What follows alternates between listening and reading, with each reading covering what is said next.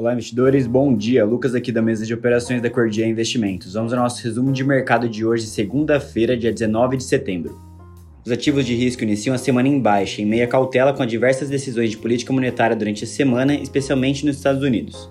Sendo que na quarta-feira, a partir das 3 horas da tarde, sai a decisão do Federal Reserve, cuja expectativa do mercado aponta para uma alta de 75 pontos base da taxa de juros. E o Fed também divulgará projeções atualizadas e o presidente Jeremy Powell discursará na sequência. Além de também, na quarta-feira, sair a decisão de política monetária do Japão e na quinta-feira do Banco da Inglaterra. Dito isso, no pré-mercado global, esse pequeno futuro recua 0,9%, na zona do euro, o estoque opera em baixa de 1%, enquanto a Bolsa de Londres hoje permanece fechada com o funeral da Rainha Elizabeth II.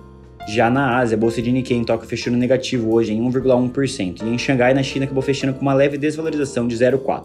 Entrando aqui na parte de commodities, o petróleo cai cerca de 1% e o WTI oscila perto do nível dos 84 dólares do barril enquanto o minério de ferro reverteu a alta vista mais cedo hoje e recuou mais de 1% na bolsa de Dalian.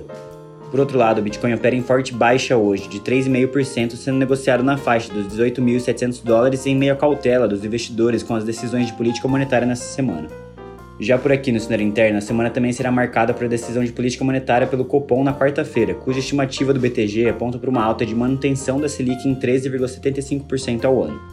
Além disso, o Ibovespa recuou 0,61% na sexta-feira, aos 109.200 pontos, e acumulou na última semana uma desvalorização de 2,7%, em linha com a aversão ao risco vista do exterior desde a última terça-feira, sendo que o principal motivo foi a inflação ao consumidor dos Estados Unidos de agosto acima do esperado. E para finalizar, no noticiário corporativo, Wilson Ferreira Jr. assume hoje como diretor-presidente da Eletrobras. Bom, por hoje é isso, tenham todos uma excelente segunda-feira e bons negócios.